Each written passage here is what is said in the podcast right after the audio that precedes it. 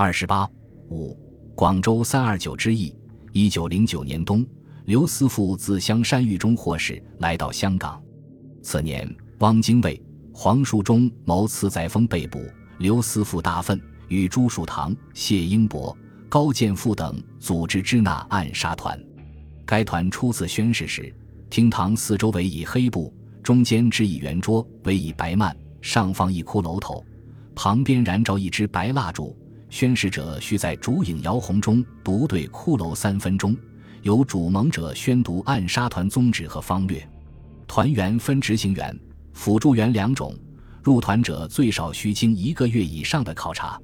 陈炯明、李锡斌、李应生、徐宗汉、林冠慈等陆续加入。林冠慈原名冠荣，广东龟山人，农民出身。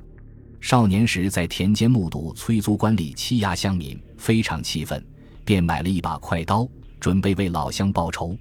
后来听人谈起俄国虚无党人用炸弹暗杀官僚贵族的情况，非常羡慕。这以后又听说孙中山创立了革命党，便只身走香港，多方寻访，加入支那暗杀团。三二九之役失败。暗杀团决议先除去粤都张明启和水师提督李准，林冠慈自动申请任职行员。临行前，同志们为他饯行，他慷慨陈词说：“我以身许国，早视死如归。此行无所系念，老母在家，不及一面为汉儿。”一九一一年七月末抵达广州，为纪念母亲，一名冠词。当时出林之外。陈静月和商人出身的同盟会员潘富熙等也担负着暗杀张李的任务。八月十三日午后，珍惜李准由城外水师公所入城，三人便分头出发。林冠慈将炸弹藏在茶箩里，在双门底一货摊旁假装购物。当李准乘轿经过时，连连掷两弹，李准被炸倒，折断两根肋骨，未死。不幸。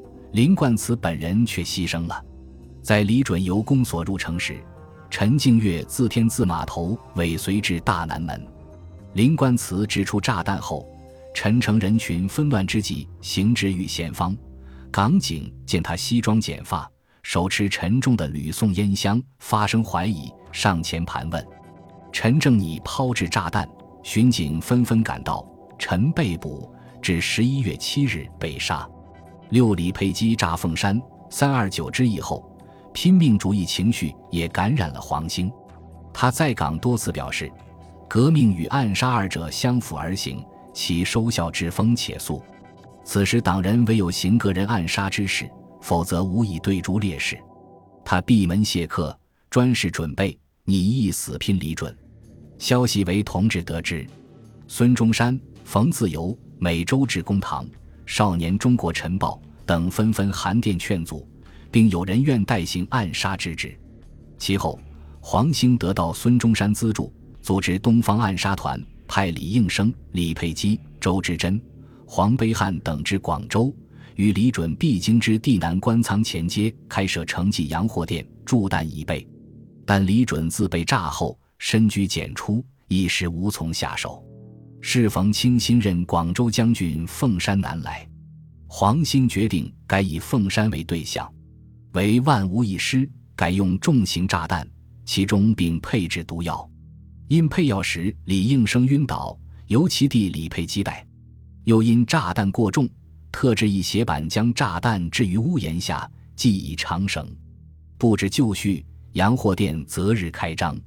十月二十五日，黄兴电告。凤山即日到省，殿中人陆续离去，仅留李佩基。